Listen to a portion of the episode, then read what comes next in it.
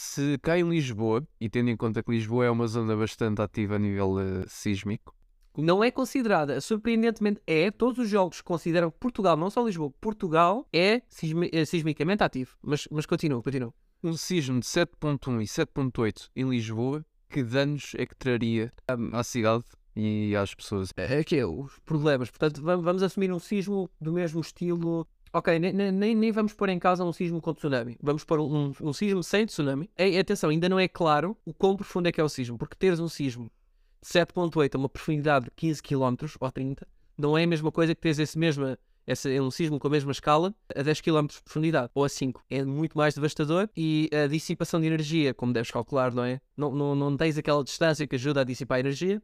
E depois tens a ocorrência muito mais amplificada de ondas love, eh, que são as ondas superficiais, que são essas, são as ondas mesmo superficiais que destroem tudo e mais alguma coisa. Mas vamos assumir, pronto, é um sismo normal, ou médio, vá, médio, tudo médio, vamos considerar valores médios, que não gera tsunami e que, que tem os sismos, estes dois sismos que ocorreram na, na, na Turquia. Ora, em Portugal, como eu tenho mais conhecimento da geologia em Portugal, de, do cumprimento de regras de construção. Em Portugal nós temos regras muito, bastante restritas, e quando eu digo bastante restritas, digo no sentido da especificidade de edifício, da sua altura e de, dos mecanismos e dos tipos de materiais para serem usados na construção e métodos antissísmicos.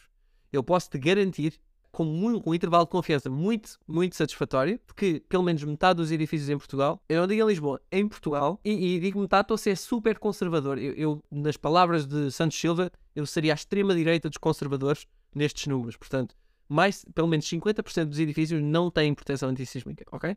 Mas tu falaste do caso de Lisboa. O caso de Lisboa seria bastante devastador, por várias razões. Bom, a primeira razão é que há, há um fenómeno que acontece em zonas que têm, têm areias. Portanto, Lisboa é, é construída ao pé de um rio, não é? E aqui uma coisa que os rios são muito conhecidos de terem são uh, planícies de inundação, uh, e normalmente tem areia, não tem, só no seu interior, tem na periferia, tem areia.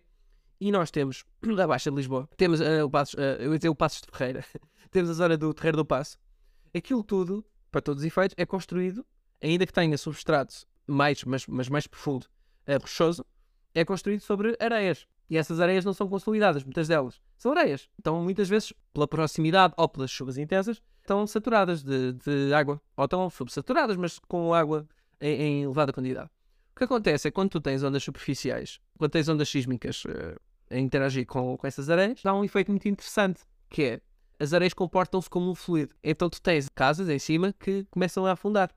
Pronto, isso seria a primeira, uma coisa muito interessante que poderia acontecer e que iria acontecer. Outra é o facto de, a nível de planeamento de, da cidade, o, neste caso, se bem te lembras e se recordas, depois do 1755, o nosso grande amigo uh, Marquês de Pombal, ele tentou fazer uma coisa que depois começou a desrespeitar cá em Portugal a posteriori, que é começar a criar avenidas mais largas, começar a criar zonas mais espaçosas para, no caso de haver, uh, haver ruptura de, de, edifícios, queda, etc., e incêndios, aquilo que destruiu Lisboa foram os incêndios, apesar de termos levado com o tsunami, foram os incêndios.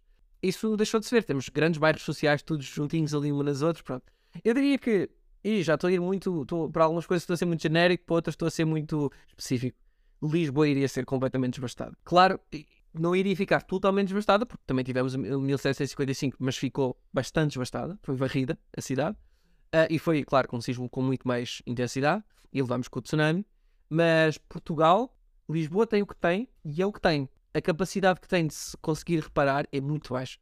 E estamos a falar da capital. E, e se em Lisboa é muito baixo, no resto é ainda mais baixo.